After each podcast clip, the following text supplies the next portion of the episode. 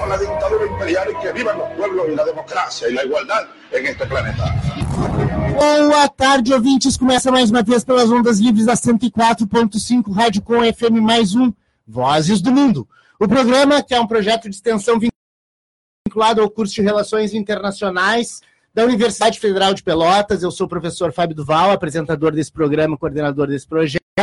E temos hoje um programa com muitas pautas, né? Pautas sobre o vírus, o Covid-19. Temos Super Tuesday americana, né? Super prévia dos democratas a maioria dos estados né, que votaram as prévias dos candidatos democratas à presidência da República, a corrida presidencial americana.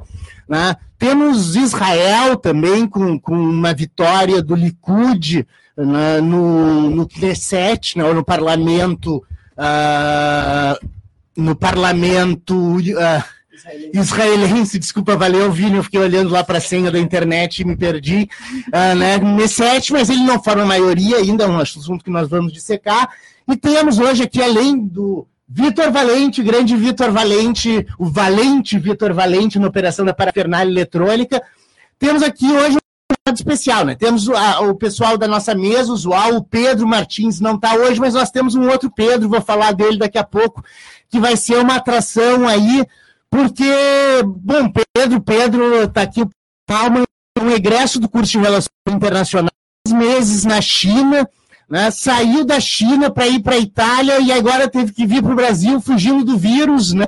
E daqui a pouco, daqui a pouco volta para a China, mas tem muito a nos contar dessa vivência de 10 meses em território chinês, uh, acompanhando de perto o que é a verdade sobre o Covid, o coronavírus, como foi uh, nomeado né, pela Organização Mundial da Saúde, uh, e vai nos dar um pouco da como é que o que está acontecendo na China mesmo? É muito alarmismo? Há uma pandemia realmente avassaladora no mundo? O que, que se tem feito a esse respeito?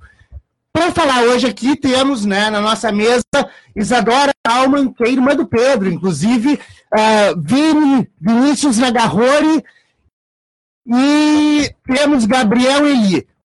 Hoje não está a nossa galera aqui da formação da mesa, Vinícius Nagarrori no seu segundo programa, né?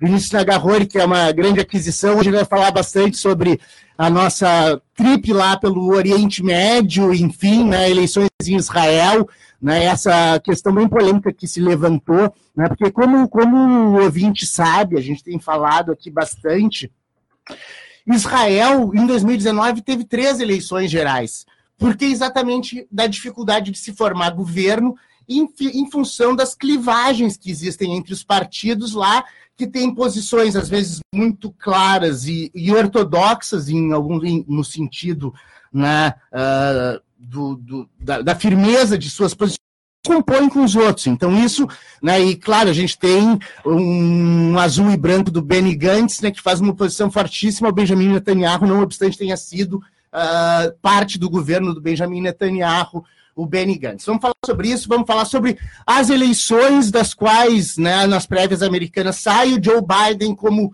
a grande, a grande surpresa, surpre... não, não propriamente uma surpresa, mas a grande virada, né? É, grande porque, na verdade, é, foi uma surpresa, porque o, a gente tinha uma, uma impressão de que o Bernie Sanders estava avançando enormemente. Uhum. Né? Nessa Super Tuesday, o Bernie Sanders, a única vitória significativa dele, o que não é pouco, foi ganhar o estado da Califórnia. Mas o Texas foi ganho pelo, pelo Joe Biden, né, que era vice-presidente dos Estados Unidos na época do Obama, é bom lembrar disso, está intimamente relacionado com uh, o, o, o, aquele escândalo do, uh, que teve do o governo da Ucrânia, né? enfim, eh, era o Ted, uh, como é que é? O Ted Biden. Ted Cruz. Ted Cruz, o, o, o, o não o filho do, do, do bom, enfim. Uh, Hunter Biden. Hunter Biden. Hunter Biden, filho do Joe Biden, que estava lá na Ucrânia, e aí teve todo aquele aquela negociação que quase gerou um processo de impeachment, né? Uh, gerou um processo que não foi à frente, não foi uh, foi travado no Senado, né? Que não não gerou a queda do Trump, que não é, é uma grande pena. Mas antes de falar desse assunto pontilhei aqui de maneira geral, vamos falar sobre o Covid e sobre a questão da China. Eu queria que cada um se apresentasse aqui rapidamente e depois nós passamos a palavra para o Pedro e vamos perguntar para ele como é que é essa situação. Lembrando que o Pedro está morando na China há 10 meses, veio no Brasil agora de visita, né? Passar uns dias aqui uh, e vai nos dar um retrato do que, que é a China hoje, o que, que é a China como um país, grande potência que é hoje, e também a China sob o efeito do Covid, o coronavírus 2019, esse, essa pandemia, né, que já é chamada de pandemia, porque já se espalhou por alguns continentes, né? Tudo o que isso está gerando na China, como é a realidade lá, e até como o Brasil está né, tá lidando com essa questão. Como é que foi chegar no Brasil vindo da Itália e anteriormente da China, né? Que é uma questão a ser pontuada. Vai lá, Gabriel Eli, dá o teu alô. Boa tarde, Fábio. Boa tarde, minhas. Boa tarde, ouvintes. Muito obrigado mais uma vez por receberem em sua casa. Fique com a gente. Né? Estamos de volta aí depois dessa semana né, de folga, depois do, do carnaval. É, gostaria aqui de, de, de boa tarde também ao Pedro, né? Que, que, que vai falar com a gente. E eu trouxe aqui é, um mapa que foi lançado pela, pela OMS, a Organização Mundial da Saúde, que, que trata sobre a, a disseminação do Covid-19. É, vamos até pro, na, no, no, no, Facebook do, do Vozes do Mundo, que aí a pessoal pode ir acompanhando esse mapa, né? Mas vai. Sim. É, mapa que trata tá, é, dos casos, né? Os casos confirmados é, são, são quase 100 mil casos confirmados. São no mundo inteiro, né? Vamos são... levar em consideração 7 bilhões e meio de Sim, habitantes que nós casos, temos no mundo. Aproximadamente 100 mil, mas para ser exato, 1.783 casos confirmados. E só... mortes? É... Desculpa, não ouvi. E mortes? Ah, sim, mortes... Um 3.123. 3.123 mortes. Então a gente tem que colocar tudo isso numa perspectiva né, de relativizar também, comparar com o que é a população mundial. Né? Talvez Sim. é obviamente que uma epidemia deve ser contida, mas a gente também não pode dar um tom cataclísmico a algo que não representa um cataclisma. Talvez a própria gripe espanhola em 1918 tenha sido muito mais assassina do que será o Covid-19, né? Pedrão, vai lá, Pedro Malman, vai aí, já puxamos o assunto, já entra no microfone. Pedro Malman aqui, já voltando aqui para a mesa do, da Rádio Com, depois de alguns anos afastado, fazia parte do programa Para no Capital. Um bom ainda, ainda hoje tem a tua voz ainda na chamada. Voz. Uma saudade, pessoal, se vocês estiverem ouvindo, um, um abração para vocês. E tem um porquê dessa, desse, desse, desse alarmismo todo, eu acho, né? Na, na minha opinião, uh, qualquer notícia que é alardeada muito mais do que o seu uh, real efeito, ela tem um, um, um, objetivo econômico, né? E o objetivo econômico aqui é bem claro, as bolsas do mundo inteiro estão caindo né, em free fall, em queda Sim, livre. livre. E quem sabe que esse, que esse vírus, na verdade, ele não é isso que estamos a fazer, sabe que é hora de comprar. E tu sabendo onde tu comprar, hoje em dia, tu vai fazer, vai triplicar, quadruplicar, quintuplicar o teu dinheiro. É. E, né, porque, é, porque é um alarmismo. Falou que esses tempos, que até a bolsa, né, de Shanghai, ela começou a operar numa movimentação diferente da China, né, que antes operava sempre através de Hong Kong, traz o mercado financeiro para dentro do seu território. Então é bem um momento bem nevrálgico para surgir uma, um alarmismo Inclusive desse, os próprios chineses. Os chineses são muito inteligentes. Né? É, é, chinês médio, o chinês médio não seja esse, esse, grau de inteligência que a gente esteja falando econômico, mas o chinês, ou o país como um todo, tem uma estratégia. E como, é que tu, como é que tu vês a China, assim, a China enquanto povo reagindo a, tanto ao alarmismo quanto ao próprio vírus, não, as chi... práticas diárias, o chinês é alarmista. O chinês é alarmista. O chinês, o chinês era um povo extremamente. Uh, como é que se fala? Hipocondríaco. Hipocondríaco. É hipocondríaco. Eles usam máscara já normalmente durante o dia, às vezes por causa da poluição, obviamente, Sim. e também muitas vezes por causa de não. Dentro do metrô. Tu chegasse a ter problema de rinite lá, né? Não tive, chegasse, não, não tive, não tive lá porque que é muito seco lá, ah, lá, tá. lá no, em Beijing, ali na região. Então não tive rinite. Quando voltei pro Brasil, voltou. Mas lá não tive um dia de rinite, foi uma, uma maravilha. Mas não, o chinês ele é muito hipocondríaco já. Então quando saiu essa notícia notícia, eu já imaginei, bah, esse povo vai, vai todo mundo se socar dentro de casa, não vai sair. E é isso está acontecendo. né? Então tá todo mundo Tá, quarentenado tá, lá. tá, uma, tá um clima tenso, assim. Com todas as práticas, assim, esse negócio de entregar comida, Tá, então vem uma, uma, é tá uma- acontecendo é o um seguinte, agora, protocolo todo chineses, muito é, intenso. né? Normalmente os, em Beijing, na área que eu moro, e provavelmente nas áreas metropolitanas da China, os, as- os bairros se organizam em zonas residenciais que tem um condomínio de prédios, eu diria assim, né? Uhum. É, é- é como tem aqui Alphaville aqui em Pelotas, negócio Sim. que é um condomínio de casa de prédios. Sim. Então, para tu entrar, sempre tem, vai ter o porteiro ali que vai olhar, ver quem tá entrando. Então, se quando acontece, quando acontece uma situação dessas, fecha, literalmente fecha esse condomínio, não tem como entrar, não tem por onde entrar. Uhum. né? E, e aí os caras ficam fechados dentro daquele condomínio ali. Que tem lojas dentro e coisas Sim, dentro sim. e tal, mas eles estão ali fechados. E para tu entrar nesse condomínio, se tu vai entregar comida, coisas e tal, tu tem que pagar. hoje- Agora o que tá acontecendo é que tem que passar pro, pelo vigia, que bota ali a, a- o termômetro ele- eletrônico na tua Sim. cabeça, e já vê se tu tá com febre ou não. Se não tá, ele tem que imprimir um ticket que vai junto com a comida ali, mostrando que o entregador tá com a temperatura normal, e aí pode subir pro cara que pediu a comida ficar tranquilo. Uhum. Mas é realmente, é- é- eles estão todos quarentenados e vão ficar mais ainda. As, as aulas da universidade lá só voltam em final de maio, segundo uma aluna minha. E é por isso aí mesmo. Então, estão tão tomando todas as precauções, claro, para conter Claro, essa tá ação. construir um hospital em 10 dias, né?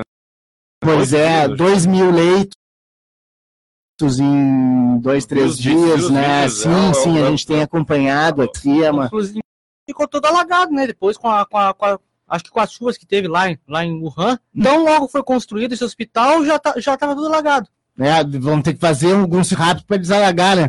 Mas a grande sorte é que, como nós temos visto, ah, a disseminação do vírus, que tem uma taxa de mortalidade que hoje a a Organização Mundial da Saúde anunciou em 3,4%, a taxa de mortalidade né, de 3,4% das pessoas que pegaram o Covid, que pegarem o Covid-19 poderão vir a óbito, né? Ela é uma taxa que se dissemina menos na China do que em outros lugares. Há dois ou três dias atrás eu vi a notícia que tinham surgido dois novos casos na China e 20 na Europa. Então, assim, o foco da doença não me parece mais estar só na China. E a gente o mapa que o Gabriel vai lançar, que os focos aumentam ali na Ásia, na Grande Ásia, né? Passando pela Europa e um pouco na América do Norte. A América do Sul, por exemplo, ainda está, de certa forma, blindada. Apenas Brasil e Equador têm casos confirmados, né? Só para lembrar aqui pro gente que está nos assistindo, não confundir casos suspeitos com casos confirmados. Casos confirmados do Brasil tem apenas dois, Sim. tá certo? Isso é o que vai estar tá registrado na, na- no mapa da, da Organização Mundial da Saúde, tá? Casos confirmados, né? Porque Sim. casos suspeitos, Suspeitos o Brasil já tem muitos. quatro que o Pedro não é um caso suspeito, né? Conseguiu desembarcar sintoma, aqui, não tive, não tem tá máscara e tal. sintomático, não tem nada. Ah, e, e aí eu queria que tu desse um pouco a tua percepção, Pedro, como é o controle fora da China, porque tu mostraste que na China realmente há uma força-tarefa popular, governamental, Não, etc. é gigantesco. E na Itália e no Brasil, porque tu saíste da China, foste à Itália e depois vieste para o Brasil. Também né? tem o caminho que o, o vírus faz, né? Esse é um vírus que está matando infelizmente, idosos e não, e não teve nenhum caso de, de, de infantos morrendo, Infantil, infantis, né? crianças. crianças morrendo ainda, não teve nenhum caso. A maior a faixa etária que morre é a partir de 70 para cima, Sim. que morre por causa, ou pessoas que já têm alguma debilidade, debilidade imunológica, Sim. então uma pessoa que tem aproveitadora do HIV positivo. Sim. É, é isso que está acontecendo. Mas a questão de, de, de, de- proteção contra o vírus é realmente muito diferente. Quando eu saí da China, com aquelas roupas, Roupas. brancas, máscara e tal, chegaram a temperatura de todo mundo no avião, que eu estava chegando da China, na Itália, né? Na mas na Itália em si, começou os casos no norte da Itália, quando eu estava em Roma, eu estava em Roma, centro, centro da Itália, né? Sim. E os casos começaram no norte, lá da região da Toscana, na região de San Gimignano lá. Uhum. E aí. Milão, um Veneza. fluxo turístico O que muito aconteceu? intenso. Eles né? ah, esse pessoal tudo vai vir pra Roma agora. E não foi. Não sei o que eles fizeram, mas não disseram nada que ia ter tipo, algum bloqueio quando as pessoas viajarem pra Roma. Mas em Roma, a gente saiu para o aeroporto e passou pelo centro de Roma, tava bem vazio, assim. Sim. No final de semana, eu imaginei que todo mundo estivesse dentro de casa. Sim, porque há uma, um, há um temor. Há um temor, né? E aí, voltando pro Brasil, bom, voltando pro Brasil, nada, né? Eu vim da, da de Roma. Cheguei no aeroporto, teve alguns avisos, algumas coisas, assim, ah, se você está, está sentindo algum sintoma, se você não se aproxime de quem tem o sintoma, mas chegando no Rio de Janeiro, Nada, nada. Nenhum, nenhum cuidado, nenhum. Então, assim, a gente vê que existe uma nada. discrepância entre o discurso do governo, que coloca uma posição alarmista, e como se estivesse tomando a frente de uma grande um grande esquema, esquema protocolar de saúde para conter o vírus, e nós vemos que as nossas fronteiras estão, estão livres, abertas. Talvez seja porque o alarme criado seja maior, inclusive no sentido uh, tornar negativa uma suposta imagem da China em contraposição com outros países aliados do governo, né, no sentido de demonizar né, uma determinada população, que até o Gabriel falou aqui antes, a gente estava conversando, que houve já casos de racismo contra chineses baseado ah, nesse, nesse, nessa possibilidade Olha, de serem um vetor disseminador da doença. Olha, né? com certeza existe esse preconceito, mas tendo vivido lá nos últimos 10 meses, eu acho que a gente tem que botar também, separar o joio do trigo. Não é que o chinês ele seja porco. não é que o chinês ele seja porco, mas as, as práticas culturais de, de lidar com comida e preparo de comida e limpeza, higiene, são diferentes das que a gente tem aqui no Ocidente. Sim. Né, uma cozinha chinesa, não, eles não têm todo esse cuidado de deixar o troço Sim. desinfetado até o teto, que nem a gente tem aqui. Sim. Eles lavam a louça, né, mas, mas é mais ou menos isso. E, e muita aí, comida na rua, assim, comércio é, de comida na rua. É, a comida na rua é a mais segura que tu pode comprar. Se tu tá em qualquer lugar da Ásia, porque tu... É, porque tu não sabe como é que é o, o restaurante ah, por dentro, não arrisca, porque tu não sabe como é que é. E muitas vezes, é, olha, é... E o que acontece na China, por, por que, que surgem essas doenças na China? Né? Como é que surgem doenças? Elas mutam de animais para seres humanos. Morcego, por, né? Entre, não, não é que tá, não é morcego. No caso da China. Pode ter sido um morcego. Sido, mas normalmente é, é, de livestock, é de animal domesticado, Sim. entendeu? É, não gato e cachorro, falando, mas falando de ganso, pato, vaca, porco. Sim. Quando esses animais têm contato com a comida que o ser humano consome, não sendo eles a comida, mas Sim. se um porco. Claro. Aí tu tem a capacidade, pode uh, contrair a doença daquele bicho. Isso que tem na China, eles têm os mercados molhados, né? Hum. Que foi onde surgiu a, doença lá em Wuhan. Uh, os mercados molhados são basicamente vendem animais, vendem porco, vendem galinha, vendem Sim, o animal junto, vivo. vivo. E junto dali dos animais, eles também vendem outros, eles vendem feijão, vendem, vendem salada. Então, eles estão tá tão perto um do outro que para uma, uma doença ir para ali para a comida que está comendo e mutar para poder afetar um afetar ser humano um é ser muito humano. fácil. Sim, sai do essa... porco e vai pro arroz. E tu vê isso em Beijing, em todas cidades, esses, não mercados molhados, mas essa mesma prática. Os caras vendem bicho, vendem um monte de coisa Sim. perto dos grãos, perto das coisas que as pessoas comem.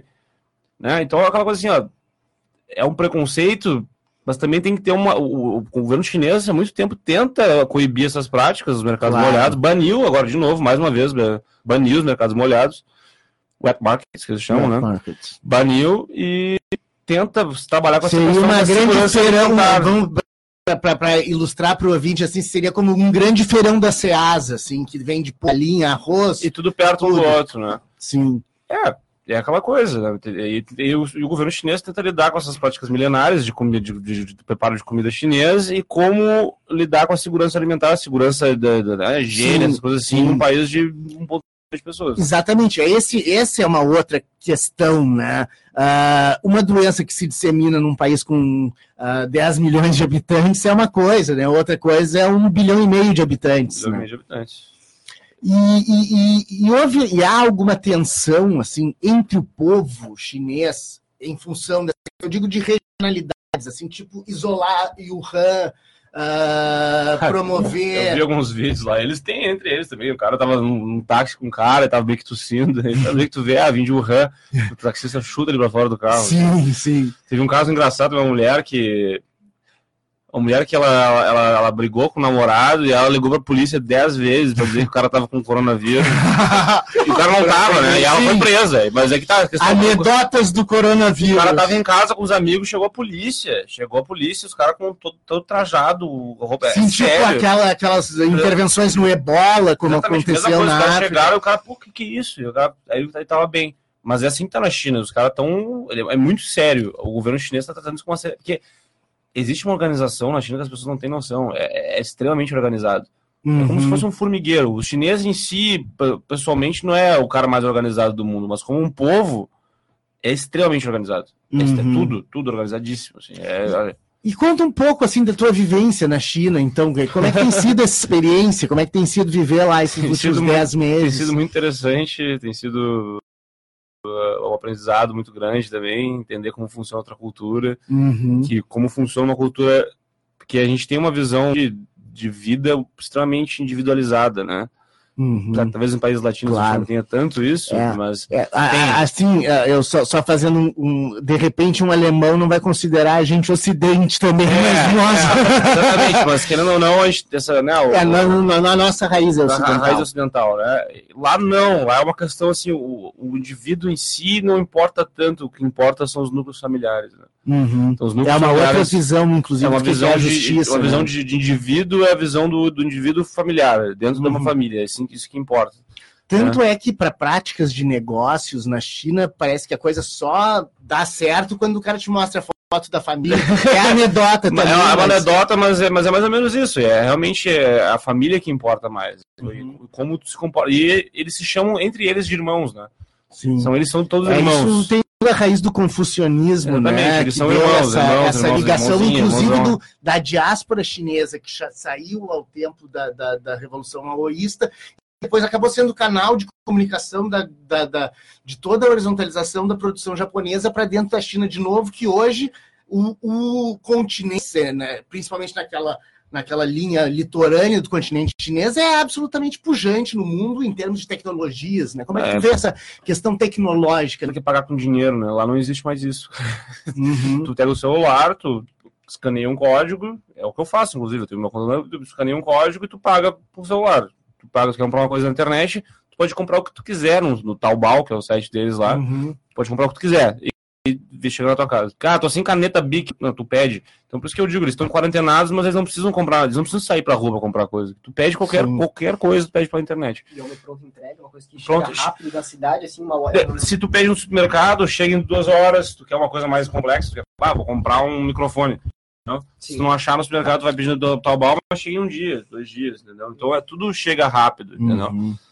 E é uma coisa assim, é- claro, eu não fui pro interior da China, mas no Sudeste a gente vê, a gente não vê desemprego, né? Tu vê Uhum. pobreza, vê.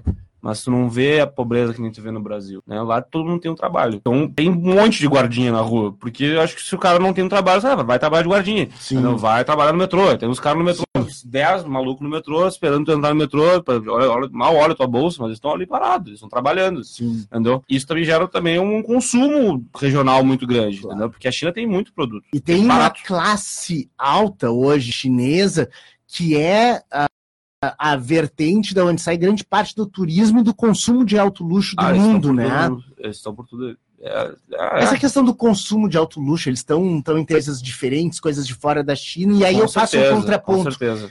O que, que tu sente assim da, da presença do Partido Comunista Chinês, do governo? O governo está muito presente na rua, como tu falaste dos guardinhas aí, O isso governo, é presente na, o governo é presente na vida das pessoas, né?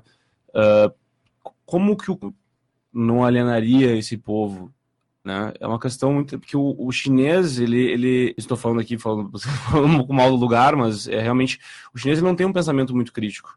Né? Ele, não, ele vive, ele tem a comida dele, tem o trabalho dele, mas ele não se importa muito com o partido. Tem gente que é membro do partido, Sim. eu tenho um chefe, meu chefe lá, ele é membro do partido, ele participa das reuniões.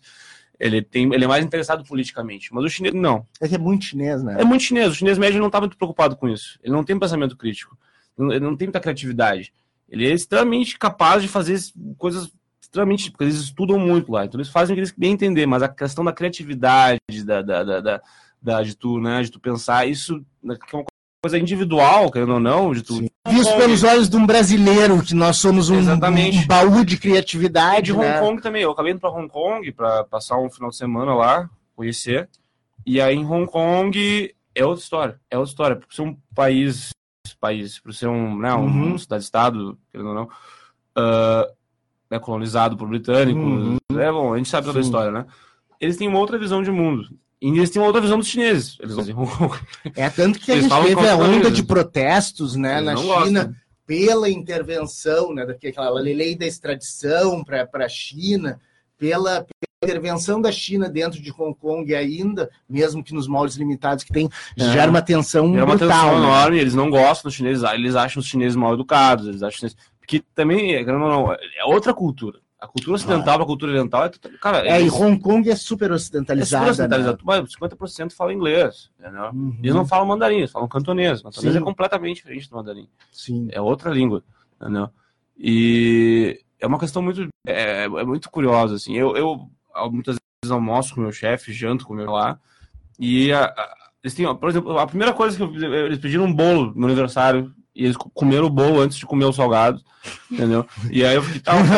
E aí, não, isso, isso é só uma coisa, eles fumam comendo, entendeu? dentro do lugar, fumam em qualquer lugar, fumam nos hospitais, todo mundo fuma, Uhum. não tá nem aí. Aí Os caras fumam, cospem no chão, é uma coisa super comum, cuspir não tá comendo, cospe. a rota na mesa, a rota tá na mesa é um, é um É, elogio, é um elogio. é um elogio né? que a comida tá boa, mas é nojento. mas faz parte da cultura deles, então é uma coisa completamente diferente daqui. Sim. Então, quem não tá acostumado, tu vê assim, tu acha que eles são mal educados, mas eles não são. Eles só têm uma outra cultura. É, é, é a questão da, da possibilidade de compreender outro na sua circunstância. né? Não adianta um ocidental chegar lá e, e as coisas com os olhos Mas tem momentos que são né? difíceis mesmo. Tem momentos difíceis. Ah, tem momentos difíceis, tem momentos difíceis. É, mas, é mas- tenso. Mas o chinês em si é um, é um, é um, é um- ele é um ser muito. Que nem nós, né? Tem gente que é. Tem gente que é, É, aí de todo, é, né? mas tem gente que é muito legal, assim, tem gente que é muito. gente boa. Mas se importam muito com o dinheiro.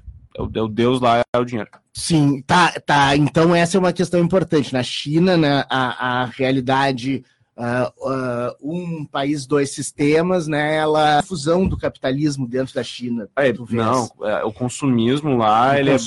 consumismo. É, é impressionante. É, e o que importa é dinheiro. Nos feriados lá, eles se dão dinheiro. entendeu? Hum. É Não é dar presente, é dar dinheiro, dá o red packet, pacotinho envelope vermelho. Tem no aplicativo aqui que eu, que eu me comunico com eles, tem um aplicativo, do- tu manda pelo, pelo próprio aplicativo, tu vai mandando dinheiro, entendeu? E é isso, é dinheiro, dinheiro, dinheiro, dinheiro. Eu lembro que eu perguntei para um, pra um amigo meu lá, o chinês, aí, qual Deus que os chineses. Existe um Deus? Existe uma religião? Ele falou, dinheiro. Ele tem um Deus do dinheiro. Eles têm um Deus Sim. do dinheiro. E é consumismo. Com- Compra aqui, compra aqui. A Black Friday chinesa, que era, uma, que era no dia 15 de ou, é, depois, não é no mesmo dia que a Black Friday. No primeiro dia já movimentou mais que a Black Friday. Não, acho que na primeira hora movimentou mais que toda a Black Friday dos Estados Unidos inteira. E hoje o consumo mundial, por exemplo, grande parte do fluxo de turismo e do, da- do, da- do recurso gerado pelo turismo na Europa é de turismo chinês, chega É a ser chinês. 40, 50%. Gente em Beijing, todas as lojas de grife, as- as coisas assim, estão todas lá, né? Assim, no mundo. ah, Prada. Hermès, Yves Saint Laurent, é, toda, toda a haute couture, cultura, fala- a- a francesa. francesa, europeia, tá tudo lá e olha, é o lugar que mais vende no mundo Sim. inteiro. É o maior mercado, é um mercado consumidor potencial de um bilhão e meio, ainda que não esteja um bilhão e meio no, no mercado de consumo. 200 milhões tem, né? Que dá Exatamente. quatro Brasis. E, e- e tem muito, new rich na China, né? Sim. A gente que ficou rica nos últimas, nas últimas duas gerações Sim. e acha que é, e acha que é que ser rico é consumir.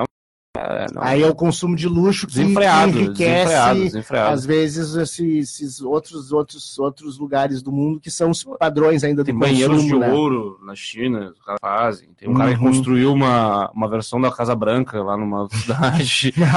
E com a- e a, e da- da- do escritório é pro Mount Rushmore, que ele fez um outro, ele fez um Mount Rushmore também, sim, particular, sim, assim. sim. Então, com as três rosas, Com as, três- com as- com as rosas quatro rostos dos Founding Fathers. é. é. isso aí. Então é uma coisa assim, ó, é, é impressionante. Beleza, tivemos aqui nesse primeiro bloco, então, um, um grande apanhado, assim, da China, de impressões, percepções do Pedro Malman. Pedro Malman, dá tuas palavras finais aí, te despede do pessoal, aí depois a gente volta no próximo bloco. Fala aí o que Então tu, tá, o teu um coração abração. mandar. Um abração, bom, bom voltar aqui para a Rádio Com depois de tanto tempo e participar desse programa que tem aí o meu, meu querido Fábio, que também é meu padrasto, né, por É. sinal, é. Inclusive a Eu- velhinha tá aqui, ele tá não sendo visto também. pela mamãe aqui. Deve estar ouvindo o programa. E o pessoal da RI seguindo carregando a tocha aí, importante, né? A gente seguir participando, seguir lutando pelo nosso curso, que é um curso tão importante hoje hoje em dia, por mais que o mercado de trabalho não nos assimile com tanta facilidade, é sempre bom a gente seguir batalhando e pelo nosso curso e seguir participando desses programas. Show de bola. Muito obrigado, Pedro. Valeu. Pedro é egresso, lembrando aqui quem viu depois, o Pedro é egresso do curso de Relações Internacionais aqui da UFPEL.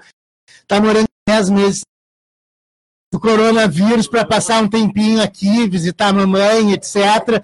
É, visitar o pessoal, visitar a cidade e deu a sua participação aqui no Voz do Mundo, a quem nós agradecemos muito. Valeu, Pedrão. Valeu, pessoal. Abração. Tchau, Voltamos tchau. daqui a pouco. will make America great again. Abajo la dictadura imperial y que vivan los pueblos y la democracia y la igualdad en este planeta. Boa tarde, ouvintes. Voltamos com o segundo bloco do Vozes do Mundo, o programa que é um projeto de extensão ao curso de Relações Internacionais da Universidade Federal de Pelotas.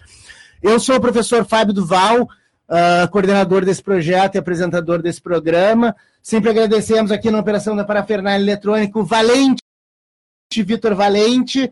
Ah, hoje nós estamos sem transmissão, é bom dizer aí para o ouvinte, nós estamos sem a rádio, rádio Ondas Livres da 104.5 Radicom FM, porque deu um problema no transmissor, deu uma queda de luz, o no break não segurou.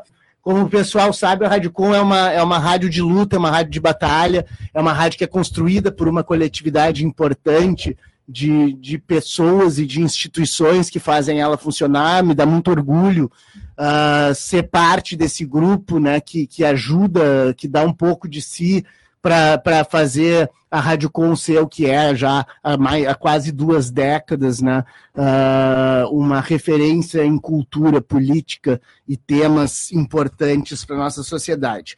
Então, muito orgulhoso de estar na Rádio Com, apesar de não estar nas ondas livres, nós estamos pelo Facebook, né? Vamos seguir para o segundo bloco, agora temos bastante coisa para falar. Temos na mesa agora Gabriel Eli, Vinícius Nagarrori e Isadora Malman.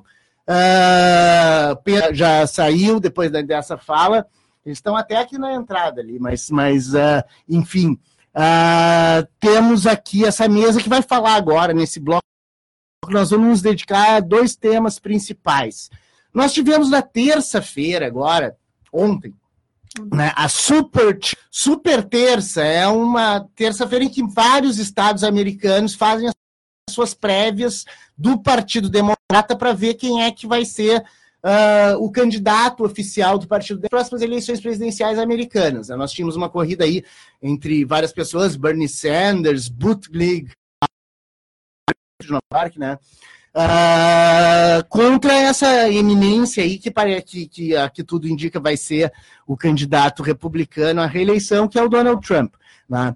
E depois vamos falar também de uma outra eleição importante dessa semana, que foi a eleição para o Knesset, que é o, é o parlamento de Israel, né, que teve uma vitória do Likud, mas ainda numa situação bem complicada. Né? Não coloca o Benjamin Netanyahu numa situação de governo, e nós temos aí uma, na- no dia 17 de março, começando o proce- o procedimento judicial lá, né, o julgamento do ah, Netanyahu em relação a casos de propina e, e fraude, né? Então ah, temos aí duas situações bem complexas que mexem com grandes gendarmes do chamado Ocidente, né? Os Estados Unidos e Israel formam uma, uma, um intrincamento quase nevrálgico aqui, assim da política mundial. A- Israel é a ponta de lança dos Estados Unidos no Oriente Médio, né? E, e os Estados Unidos é a retaguarda de Israel né, na sua ação no mundo. Mas vamos começar pelas eleições americanas, Super Tuesday. Vai lá, Isadora. É, boa tarde, ouvintes. Primeira vez que eu tô falando, então boa tarde. Claro. É, ah, eu vou explicar mais ou menos como é que funciona as eleições dos Estados Unidos, porque é, um- é bem diferente daqui do Não é voto a voto. É, não é voto- não é- não é voto direto. de voto. direto, é voto, é voto indireto. Eles votam, ahn, ah, eles votam nos delegados que vão representar os candidatos ah, no- na convenção do, do Partido Democra- Democrata em julho. E ahn, essas prévias, essas prévias dos ah, aconteceram antes das terça, aconteceu em quatro estados, em Io- Iowa, Iowa, Iowa, Iowa, em New Hampshire, que fica ali Ah, cima de Nova York, o- no- em Tennessee Tennessee, que já é mais no sul, né? e é na North Carolina, é. É, na, na Carolina do Norte. Ah, nesses, nessas qua- quatro prévias, o, nas, nessas três primeiras, as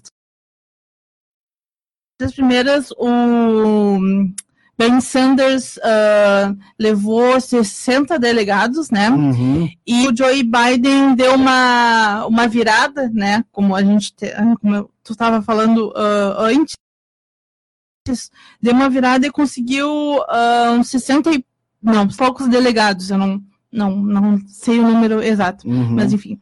Ah, e agora nessa. O Joe Biden conseguiu na Carolina do Norte, porque na Carolina do Norte tem muito. ah, a maioria de- dos eleitores são negros, né? Uhum. E já que o Joe Biden era vice-presidente do Obama, Obama. né? Ele tem muita popularidade, muita Tem popularidade. ainda um, um- um- rescaldo ali do, do, da, da, da- do, de, um- de uma simpatia que vem lá da época do Obama, né? Sim, sim. E agora nessa na ontem, na super terça, ah, 14 estados votaram ahn, votaram para um terço dos delegados Uhum. são 1.357 delegados que estavam Uhum. em jogo, né? Uhum. O Joe Biden venceu em nove estados, sendo o Texas também, né? Texas é um, grande- É um grande estado. É, um- é, e é um Tem- estado tem- onde que tem bastante E- delegado, né? E tem e tem muitos delegados e tem também uma é um conflito forte lá porque é um estado muito republicano, né? Ah, Vamos lembrar que os Bush, pai, Bush- Bush, Bush filho era- eram era- era- texanos, sim, né? Usava sim. até o fivelão aquele Sim. texano, Sim. onde tem aquelas milícias que matam os, os, os, os, os mexicanos que tentam atravessar o Rio Grande também, né? É. E o Bernie Sanders ganhou ah, cinco estados, logo são 14, né? Cinco estados. Ah, Entre sendo eles a Califórnia. entre eles a Califórnia. O Bernie Sanders ele fez uma campanha muito forte na Califórnia, fez vários comícios na Califórnia que ganhou. E é o estado mais, mais liberal, no, não no sentido neoliberalismo, mas mais liberal no sentido clássico sim, da sim. palavra dos Estados Sim. Unidos é a Califórnia, né? Sim. Então ali, ali ainda, ainda o, o pulso ainda pulsa para Bernie Sanders, né? Talvez Bernie Sanders devesse sair do estado de Vermont, aquele estado lá no, no Nordeste americano, para ir para Califórnia, ele ia pegar um pouco mais de sol, talvez ficasse mais feliz e, e virasse governador da Califórnia, né? Poderia ser uma boa aí para o Bernie Sanders, mais chance no futuro, depois de ser governador da Califórnia, devia ser presidente dos Estados Unidos, né? Enfim, as, as prévias agora acontecem até abril. E, e depois de, de terminadas prévias, ah, tem a Convenção Nacional do, do Partido Democrata, que acontece em ju- julho, que aí, deci- Aí decide, eles- e aí se decide o candidato do. Ou seja, tem que pegar esses mil e tantos delegados e ir competindo um a um, estado por estado, para quando chegar na convenção em julho, aí na convenção a gente já mais ou menos sabe quem é que vai ganhar, É. né? Porque já está decidido cada, o- cada delegado. Não, e os delegados representam os, os candidatos. Né? Sim, Tem, tem que deixar claro isso. exatamente. E ahn, aí também o, três, três dos, dos candidatos democratas ah, desistiram, Uhum. né? O Pete Bud, Bud, Butlig. Bud- eu acho que é Butlig. ah, eu- é, é, difícil um nome bem É bem complicado. complicado. é que nem a Úrsula van der Leyen. Vanderlei. É, Vanderlei. Va- Van- Ursula von der Leyen, já vou botar aqui, que é a atual comissária da União Europeia. Né?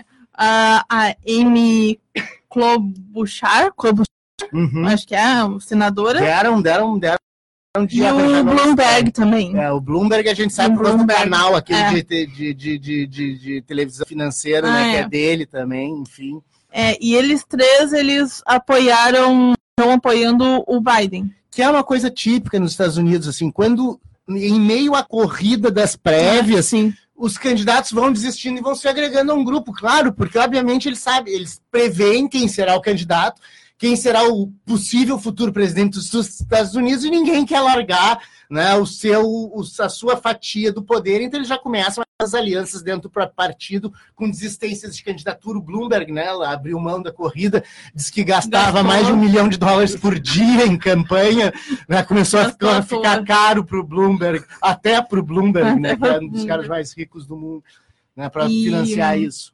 Ah, e também o, os republicanos não estão fazendo. estão até cancelando as prévias, porque ah, já é quase certa a reeleição do aí é outra Trump, tradição né? nos Estados Unidos, né? Quem é o detentor do poder normalmente vai, porque tem a máquina do governo na mão, Sim. vai para a reeleição, né? E o- um caso não foi, foi o Jimmy Carter.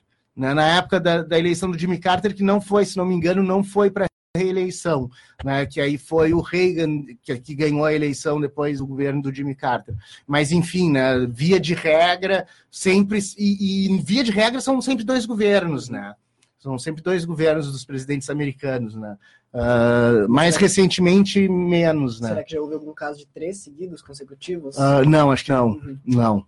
Eu acho que nem pode. Sim. Nem pode, são dois só. Ah, Isa, mais alguma coisa das eleições aí?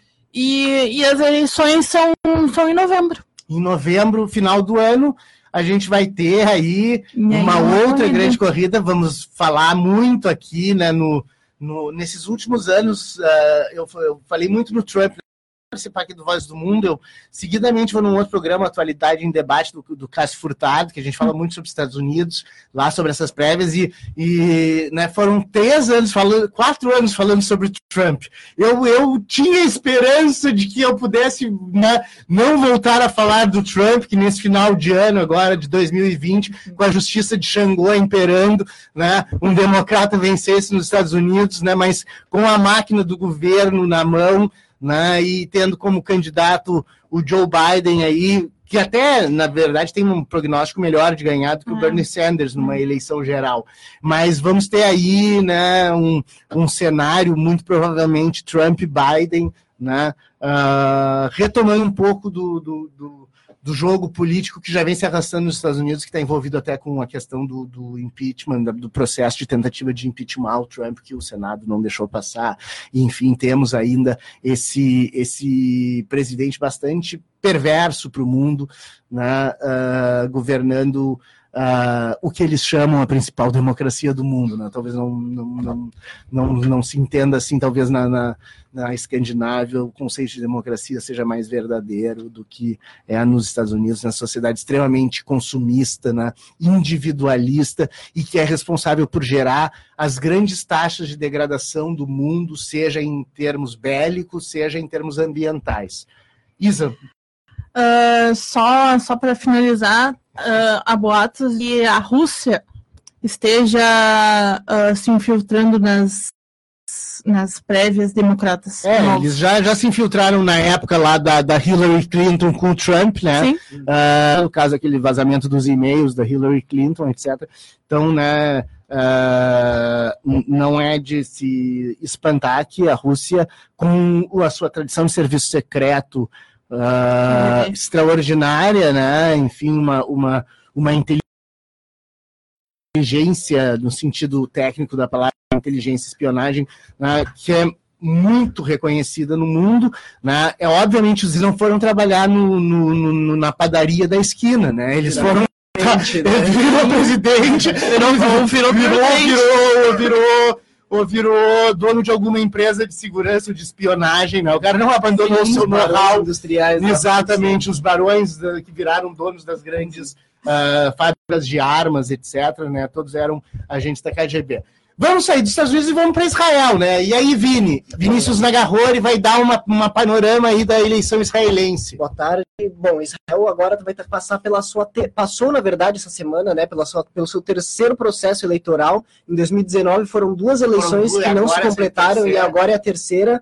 E é aquela questão de que ah, os assentos do parlamento do, do, do parlamento Knesset não se completam para formar uma coalizão e fica impossível de governar. E daí eles convocam novas eleições e o primeiro-ministro Benjamin Netanyahu dessa vez conseguiu levar melhor o partido dele, o Likud.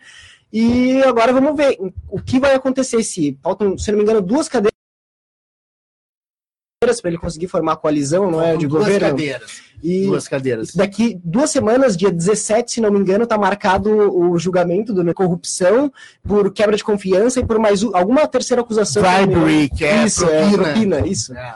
E vamos ver o que vai acontecer, se ele vai conseguir se manter no poder, vai se manter o foro, manter o foro privilegiado, e se Israel vai mergulhar num turbilhão de incerteza política, talvez, nesses, nesse próximo mandato, que que vai acontecer. E a, e a gente não pode esquecer também que essa semana mesmo, como promessa de campanha, o Netanyahu prometeu que ia anexar os territórios da, Cis- da Cisjordânia, como, como promessa de campanha, né? Ia tomar medidas imediatas. Vamos assim lembrar que agora há pouco tempo teve aquele acordo né, do Trump com, com, com o Netanyahu, Sim. querendo fazer uma divisão da Palestina sem os palestinos Uhum. participarem, Isso é né? mais preocupante, né? Que tem o respaldo dos Estados Unidos, o respaldo oficial.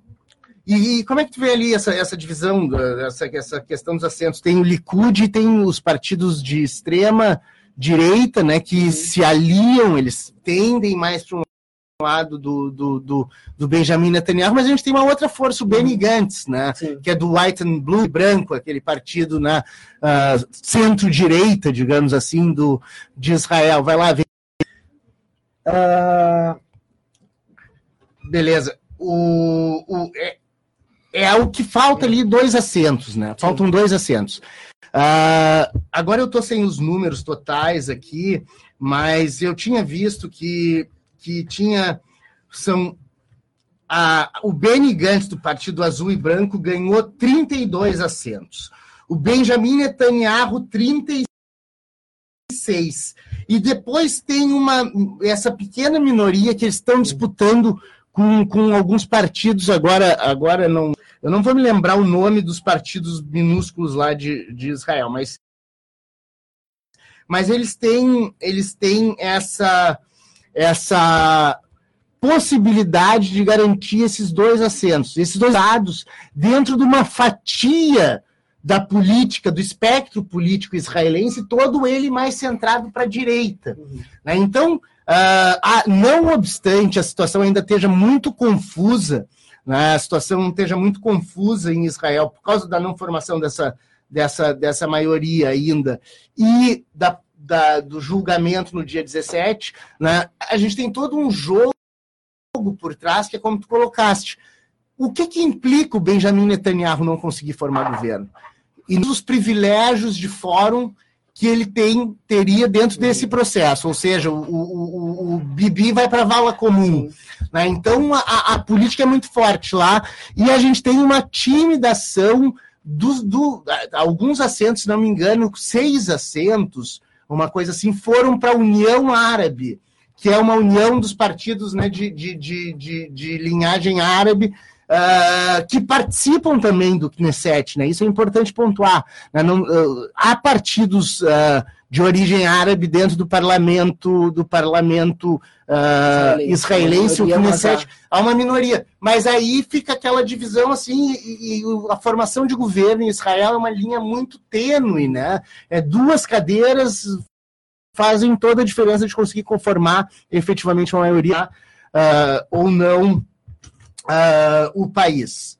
A gente também tem que lembrar que o Netanyahu foi o primeiro primeiro-ministro israelense que foi indiciado enquanto estava no cargo, né? Então, ó, Já é, é- isso pode acontecer. É, por outro lado, né, a gente, a gente analisa essa situação vendo que, ah, não obstante todas essas guerras internas e, essa, e esse foco de atenção nos malfeitos do Benjamin Netanyahu, ele ainda figura na política, na política israelense de forma muito forte. E o Likud, seu partido que é ah, voltado a fazer anexação dos territórios, ampliação ah, das, do- das, das colônias, dos assentamentos judaicos no território palestino, ah, toda a implementação daquela lei do Estado-nação de Israel, que foi aprovada no ano passado. Essa é uma bandeira do Likud, né? fortíssima do Likud. Então, essa vitória de 36 assentos no Knesset do Likud representa aí um, um, um rumo alarmante para quase impossível solução dessa questão territorial, étnico, histórica que existe ali né, no Oriente Médio, no centro do Oriente Médio. Vai gravar muito mais, já é uma crise Já vai é uma décadas crise e décadas. de décadas e décadas. né? Desde, a, da- desde de 48, efetivamente, a gente tem ali, desde a primeira guerra israelo para a independência, né? De 48 já, já há um. E aí passando pelo Yom por seis dias, etc, etc, antes Suez, enfim, a gente tem ali um, o, a o maior caldeirão né, de tensões no mundo, e essas tensões se ampliam ali para a Turquia. O que está acontecendo na Turquia, Vini? Teve Bom, uma área séria também na Turquia, né? O governo turco, ele tá, tá gerando atritos ali na região, né? Não só ele tá gerando atritos, mas os atritos estão acontecendo naquela região.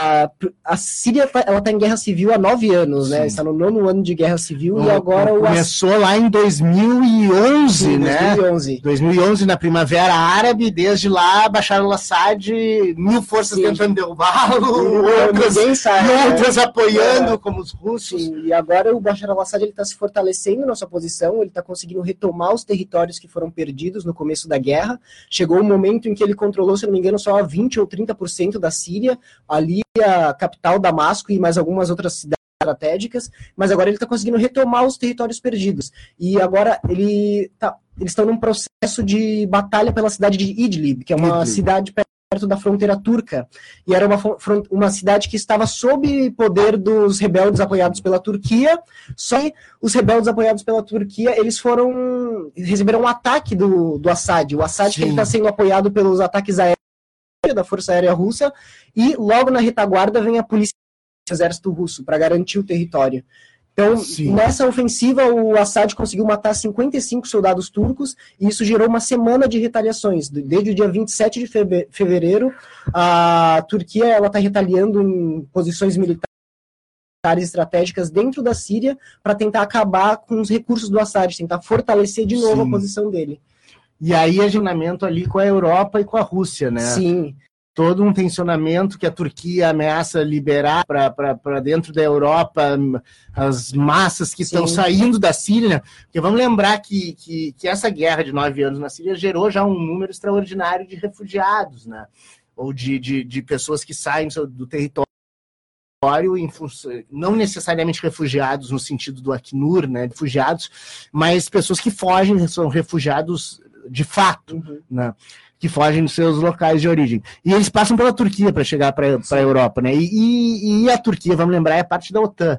Né? Então tem um jogo ali muito forte de pressão em cima da Turquia para a Turquia ser uma barreira efetivamente para essas populações. Vai lá, Gabriel. Não só isso, como é, uma questão aqui que o Pedro também, ele, que, é, Pedro Martins, ele sempre fala aqui no programa, que a Turquia é a segunda maior força militar da OTAN, perdendo só para os Estados Unidos. Exatamente, né? É uma força considerável.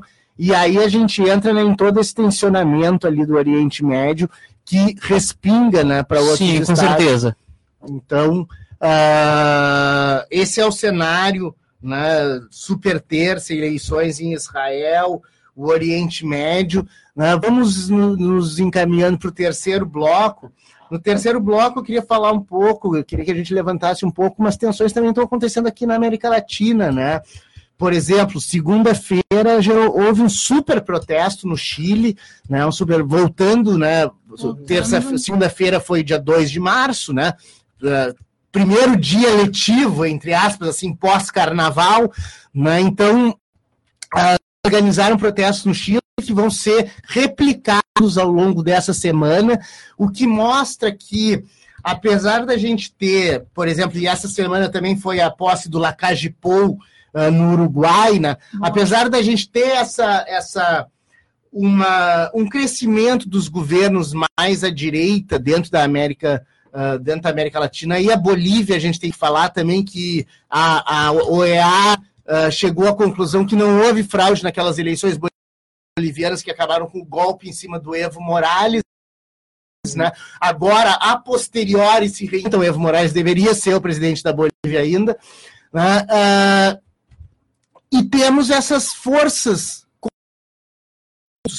como acontece um pouco na Argentina, né, que é uma esquerda bem suave, eu diria assim, chamar os peronistas de esquerda é um exagero, né? Mas uh, e eu ouvi dizer a minha cunhada teve lá em Buenos Aires agora no Carnaval, muita polícia na rua, muita coisa assim. Uh, mas enfim, a gente tem ali o exemplo da, da, da Argentina, um outro exemplo de governo mais mais progressista que a gente tinha era o do Uruguai, né? Que houve a transição, houve até uma grande despedida do Tabarás que que saiu da política porque está com câncer, né?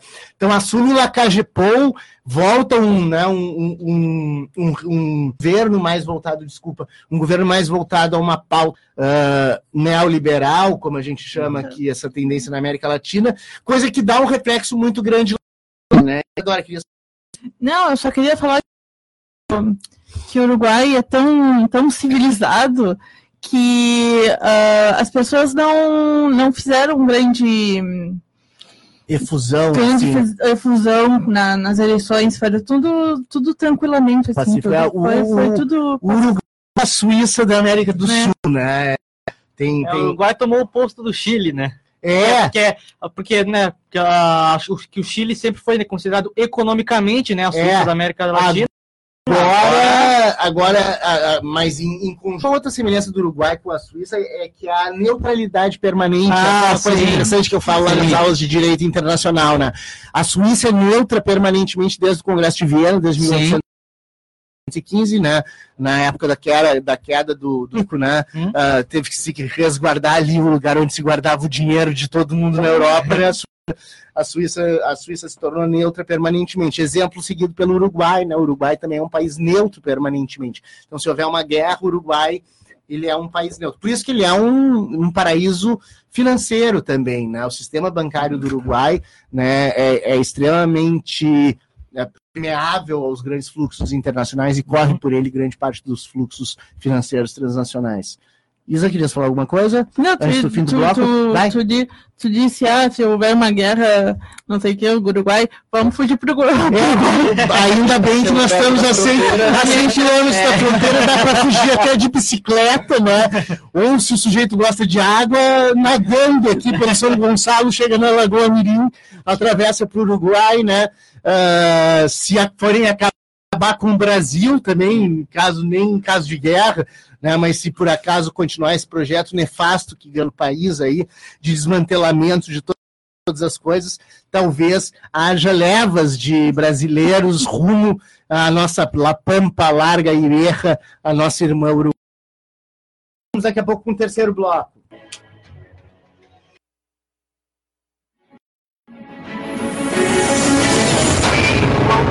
America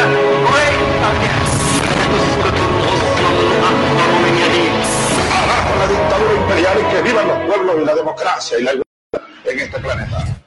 Boa tarde, ouvintes. Voltamos com o terceiro bloco e último do Vozes do Mundo. O programa, que é um projeto de extensão vinculado curso de Relações Internacionais da Universidade Federal de Pelotas. Eu sou o professor Fábio Duval, coordenador desse projeto e apresentador desse programa. Temos aqui na operação da parafernália eletrônica o Valente Vitor Valente. Né? hoje a rádio, né, falando mais uma vez, aí não está passando pelo rádio, né, está passando só pela internet. Que nós tivemos um problema aí de queda de luz, o, o transmissor ah, queimou ou, ou desligou, não sei o que aconteceu, já está sendo resolvido aí. Ah, então nós estamos nas ondas livres da 104.5 Rádio Com FM, mas estamos aí né, no, no ar, pelo Facebook da rádio, pela internet, pelo Radiosnet, não sei, né, pela, por todas essas, essas, essas instâncias aí que a gente tem para passar o programa. Temos na mesa Gabriel Oli, Vinícius Nagarro e Isadora Malman, além de mim, obviamente, ah, que estou falando microfone. E vamos falar um pouco sobre o Chile, né? Então, ah, estouraram protestos, foram chamados protestos na segunda-feira, dia 2, no Chile.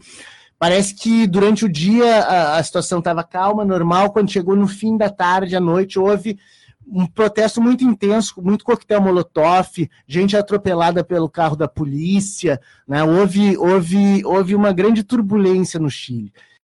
Isso na verdade, a gente acompanhou desde o ano passado né, a onda de protestos que foi gerada no Chile. Inclusive, falamos aqui na rádio com, com, com, com pessoas no Chile, né? E, e, e, tivemos essa interação né, para ver o que estava acontecendo lá, e realmente se chegou a pôr 2 milhões de pessoas na rua.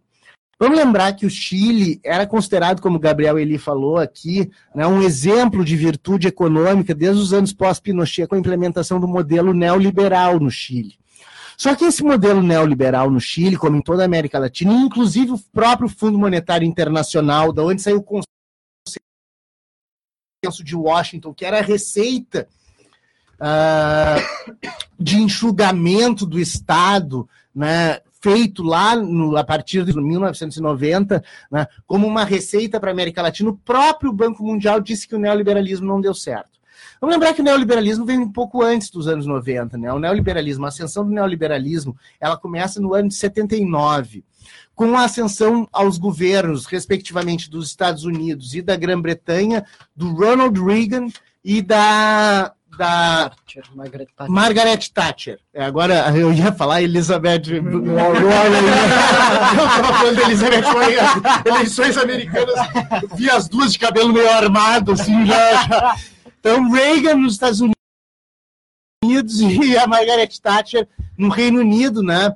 Com políticas muito constritivas, assim, do Estado, um, né? Um, um, fugiu o nome que, uh, que, que, se dá a esse tipo de política restritiva, mas enfim, austeridade, austeridade. uma políticas de austeridade, fiscal, perfeito, perfeito, muito obrigado Vinícius Nagarrori.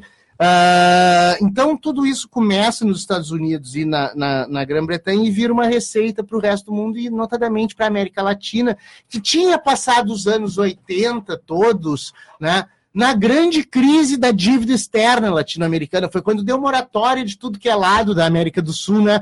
Todo mundo dizendo para o Banco Mundial e para os credores ricos, dizendo não temos dinheiro, né? Acabou aquele fluxo que teve uh, dos anos 70 de muita liquidez nos mercados e veio muito dinheiro para cá. Nos anos 80, quando Reagan, em 70, no final dos anos 70, aumenta a taxa de juro do Fed, da Federal Reserve nos Estados Unidos, o dinheiro que estava circulando pelo mundo, ele voa para os Estados Unidos e para o centro do mundo ali, financeiro, Estados Unidos e Reino Unido, e uh, os países que tinham como Brasil vivido o milagre econômico nos anos 70 entram na grande crise da dívida, que foi chamada para a América Latina de depois da década perdida, no final da década perdida, quando a gente tinha taxas de inflação a mais de 2 mil por cento, como foi no caso do, do Brasil, ao tempo do tentou resolver isso com um pacote de, de basicamente congelar os ativos das pessoas no banco, né, da poupança, notadamente, né, que foi um grande desastre da ministra Zélia Cardoso de Mello. Uh, a gente tem ali nos anos 90 chamado Consenso de Washington, que foi uma receita dada pelos países ricos sobre como os países iam se comportar economicamente a partir daquele momento. A gente teve grandes símbolos do neoliberalismo aqui na América do Sul. Fernando Collor de Mello foi o símbolo do neoliberalismo no Brasil. O Menem foi o símbolo do, do do presidente Menem foi o símbolo do neoliberalismo na Argentina, e a gente teve o famigerado Pinochet, né, depois seguido por vários governos neoliberais no Chile, que instaurou lá aquela, aquele, aquele modelo mais neoliberal de todos, que era o modelo chileno.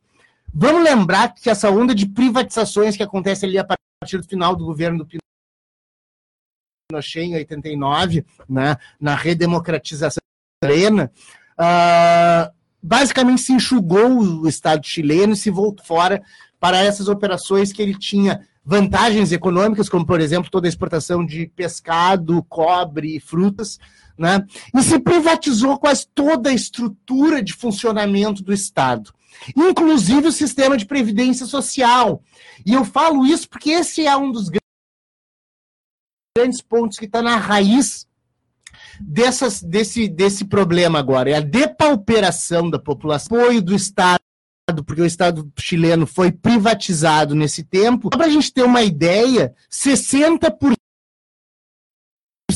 do PIB do Chile hoje é a receita das companhias de, de previdência privada. privada, já que a previdência pública foi completamente destruída no Chile né, nos anos do neoliberalismo, ela gerou uma dependência do povo chileno de empresas, muitas vezes estrangeiras, no mais das vezes estrangeiras, que determinam todo o estado de bem, o bem-estar possível das pessoas que se aposentam no Chile.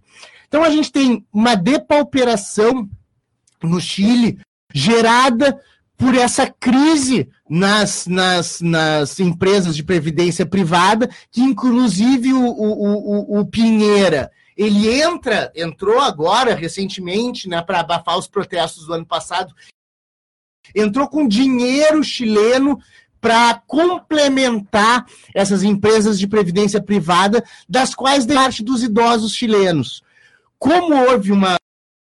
Não houve um movimento do Chile em termos de novas possibilidades para a juventude chilena, grande parte da juventude chilena que está desempregada ou está em postos informais de trabalho, ela depende e vive da pensão dos seus pais ou avós. Então, vivem, uh, né, é, vivem sendo sustentados por aqueles da família que detêm alguma forma de renda. Que já é baixa. Que já é baixa e é contida porque é de uma empresa de previdência Sim. privada que se quebrar ele também não tem mais nada. E tudo isso gerou uma reação da população chilena que começou com um protesto no metrô. Né? Vocês se lembram que foi uma tarifa de metrô uhum. que gerou né, todos aqueles protestos lá uh, em 2019 no Chile, que acabou, se, no, no, não, se não me engano, foi em outubro do Sim, ano passado. 60 dias de protesto. 60 dias em outubro chegou a 2 milhões de pessoas na rua. Só que lá na época, porque não foi feita nenhuma reformulação estrutural no Chile que resolvesse essa situação. Então ela é uma situação latente, uma situação que provavelmente se estenderá no tempo. E se estendendo no tempo, ela gera ainda mais essa frustração e essa agonia do povo chileno que transparece quando o povo chileno vai para as ruas. E essa já era uma promessa no final de 2019, que começasse o ano de 2020, recomeçariam os protestos. E efetivamente recomeçou.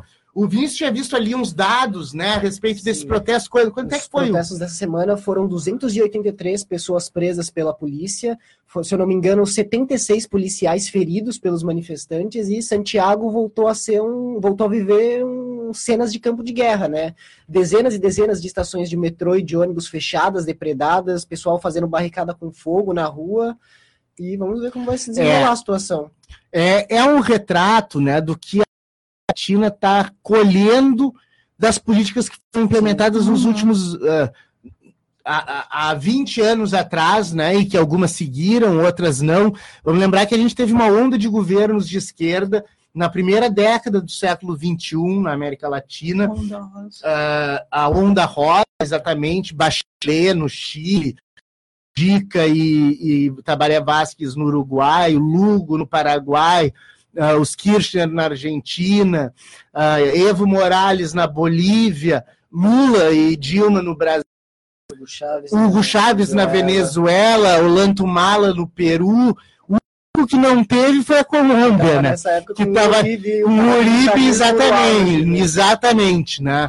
Então, uh, o Equador com Rafael Correia também. Então, a gente teve essa onda. E essa onda começou a fazer água em meados da segunda década do século XXI, dentro das ondas de golpes, impeachments e boicotes né, que aconteceram, dentro de uma circunstância também agravada uma queda do consumo chinês de grande parte das commodities que vinham da América Latina. Né? A gente tem uma série de circunstâncias aí que leva esse é o caso que as esquerdas tiveram uh, nesse, nesses últimos 10 anos, nesses últimos 5 anos aí, uh, a gente vê que há uma reação.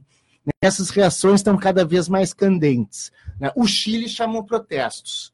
Mas também é importante a gente pontuar, e esses protestos estão acontecendo contra esse regime né? Hoje a gente trazer uma notícia brasileira também, a gente está se aproximando do final do programa, mas que é uma tensão que foi gerada nas últimas semanas, não tem nada a ver sobre a Michelle e, e o seu eventual caso com Osmar Terra, não é nada disso. É um chamamento que o general Heleno fez, junto com o, o seu guru Olavo de Carvalho, para no dia 15 de março, para no dia 15 de março se fazer uma grande movimentação perante o Congresso Nacional no sentido de deslegitimar o Congresso Nacional ou dar plenos poderes ao executivo para se sobrepor ao judiciário e ao legislativo. Houve vários fatos que corroboraram isso. Houve um cartaz que foi divulgado né, por um WhatsApp do, do Bolsonaro, que tinha foto dos quatro ministros dos generais, quatro ministros militares dele, entre eles o Heleno, ah, dizendo os generais esperam as ordens do. Só que isso gerou um craque nas próprias Forças Armadas brasileiras. Havia do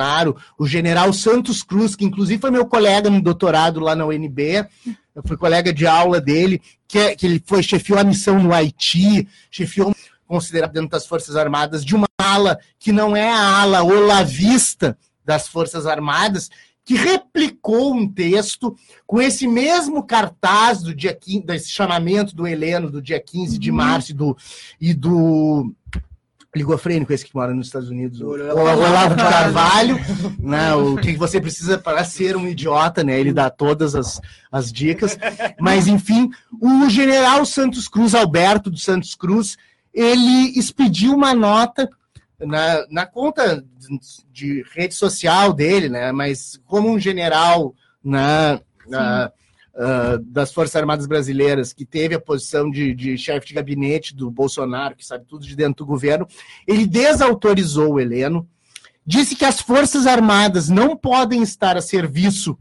de um governo, ou serem títeres de um governo, porque Forças Armadas são uma instituição de Estado, não uma instituição de governo, como esse governo pretende né, deixar as Forças Armadas, e como alguns generais das Forças Armadas, como é o caso do Heleno, o general Heleno, que é o, o chefe do Gabinete de Segurança Institucional do governo, né, ele propõe quase uma supressão do Congresso Nacional. Na frase, no vídeo que foi gravado dele, que circulou, e ele não sabe se foi de propósito ou não, muito provavelmente foi de propósito, né?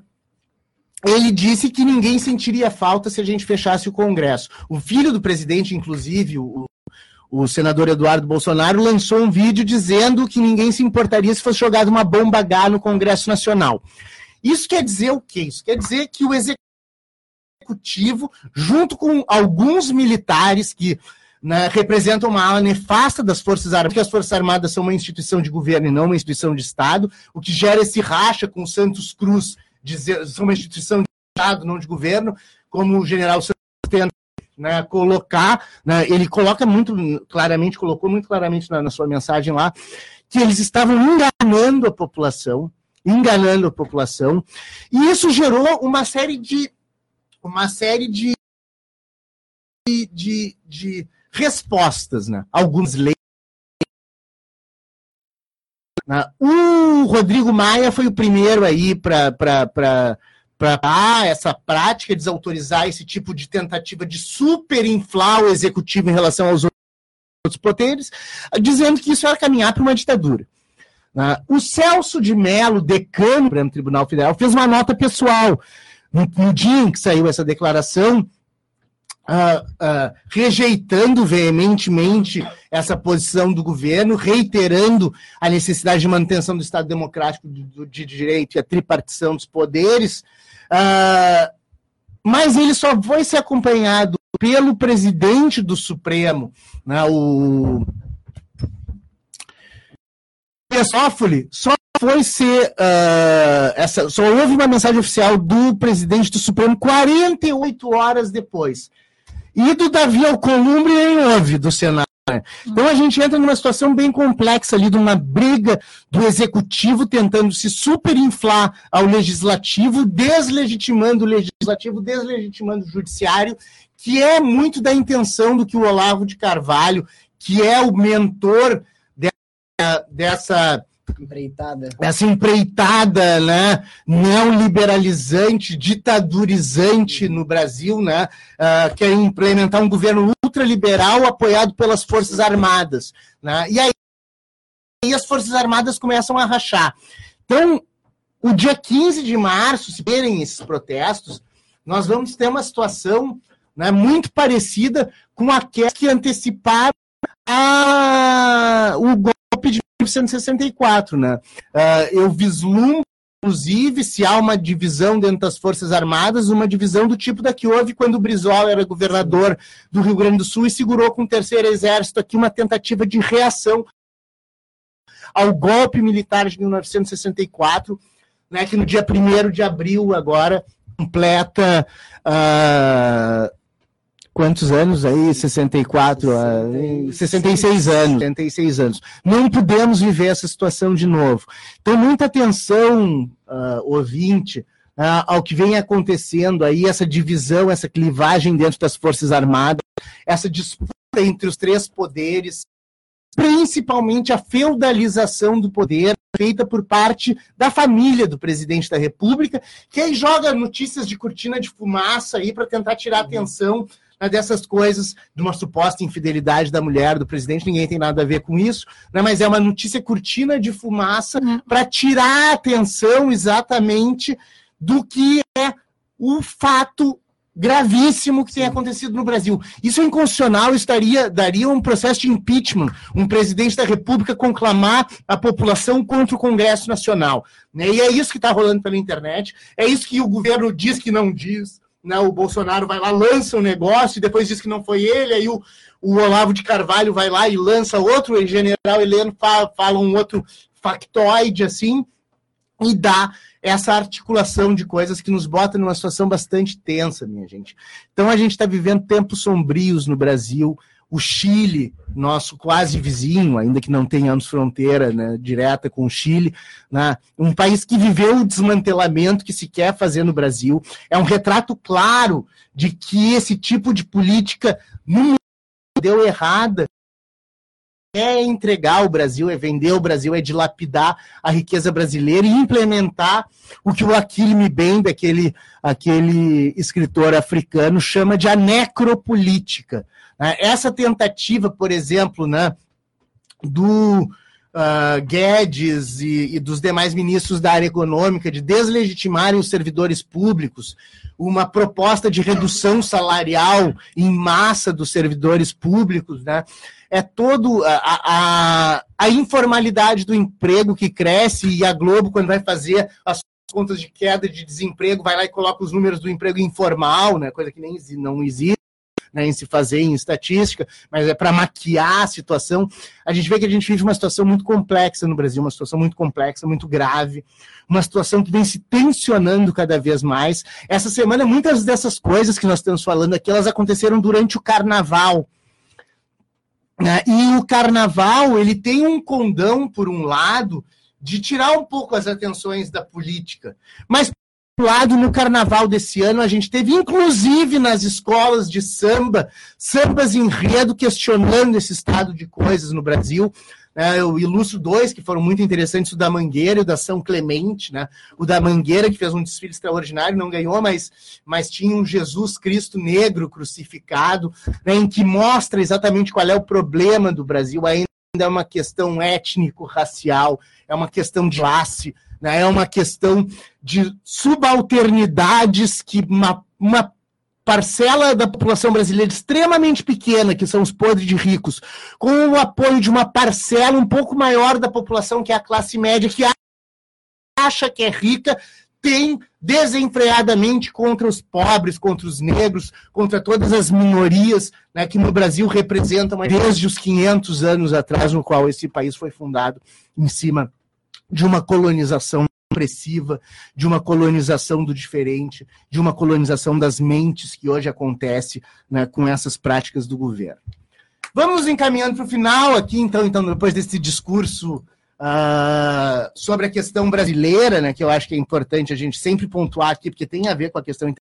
O mundo está de olho no Brasil, está de olho no Brasil, riqueza para fora é um crime, né, no mesmo momento que a gente vê a depauperação cada vez mais maior da população brasileira. É notório pelas ruas das cidades brasileiras ver o aumento das pessoas em condição de rua. É um absurdo. A gente anda pela cidade de Pelotas, não precisa nem ter estatística. É só usar os olhos para ver que aumenta vertigentemente o número de pessoas em condição de rua. Nós temos que nos levantar contra isso. Nós temos que podemos deixar ele ser destruído por uma corja né, que feudaliza o poder e que quer tornar esse país cada vez mais um feudo seu. Ahn, ah, pegando a bola que tu deixou de não Uhum. De, de não de fazer algo né pelo, pelo Brasil eu queria ah, chamar o ouvinte para as manifestações que vão ter agora nesse fim de semana com o 8 de março 8 de março, Dia Internacional da Dia de Mulher. Mulher. E também ah, eu queria exaltar um pouco a Esther Sa- Sabino, que é diretora do Instituto de Medicina Tropical da USP, que ela liderou um grupo com maioria de mulheres ah, que decifrou o genoma do coronavírus em 48 horas. Perfeito. Brasileira, Brasileira, da, da USP. da Universidade Pública Brasileira, um grupo liderado e conformado por uma maioria de mulheres, vivo o 8 de março, né, que está chegando. Ah, crescimento das mentalidades, no crescimento da educação, no crescimento da sofisticação intelectual do brasileiro, de todo o brasileiro. Isso é que gerou muita raiva em algumas elites brasileiras. Hoje, mais de 50% dos estudantes das universidades públicas são negros e pardos. Isso deixa a classe média empolvorosa, né? porque eles acham que são os brancos ricos elite, quando na verdade são dominados por um grupo ainda menor, né? que os domina de forma clara. Não, e só uma coisa interessante dessa, dessa, dessa pesquisa, desse grupo de pesquisa, é que eles, ah, elas, na verdade, elas ah, decifraram o genoma e ah, os dois casos de, do coronavírus, um é mais uma do, corona, do coronavírus da Alemanha e o outro da Inglaterra. São totalmente diferentes da China. Então, e aí dá para se ver como já tem mutação, como ele já vai se transformando, né? Aquilo que a É. gente estava falando no primeiro bloco. Gabriel, ele dá o teu alô aí, teu tchau pro pessoal. Primeiro, só meu, só meu adendo aí, essa notícia aí da, da, do, do- do- é, do- da, das, das mulheres aí, Das do, mulheres do, do genoma que- Sérgio sim, que, que é, da, da universidade, queria deixar aqui, chupa Weintraub. e, prim- e, e, e, e pra, e pra é, me despedir aqui, um abraço a todas as mulheres, né, que agora, domingo 8 de março, é o dia delas. Fique bem e até o próximo programa. Tchau. Valeu, Gabriel. Vinícius Nagarro. Valeu, pessoal. Obrigado, professor. Muito obrigado, mesa. Vitor, que está na, na, parale, na Parafernália eletrônica, eletrônica. como sempre é dito. Muito obrigado, boa tarde, boa semana. Isadora. É isso, boa Isso tarde, aí. boa semana. Bueno, então, E viva as mulheres. aqui. Viva as mulheres, viva o Brasil, né? Ah, Chupa vai entrar. Bruno. vai né? Vamos lá, finalizando mais um Vozes do Mundo aí, que é um projeto que tem como que eu tenho muito orgulho de, de, de, de ter aqui desde 2018, com essa parceria com, com a Rádio Com, temas internacionais, tudo isso que afeta a nossa vida cotidiana, né? trazer isso para uma linguagem acessível, palatável ao grande público, para que nós sejamos enganados pelas fake news e pela notícia nas redes sociais. Deixo a vocês o meu paz e bem.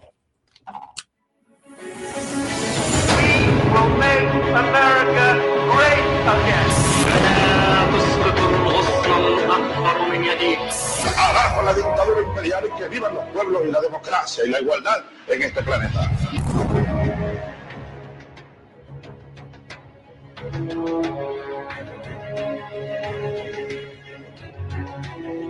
you.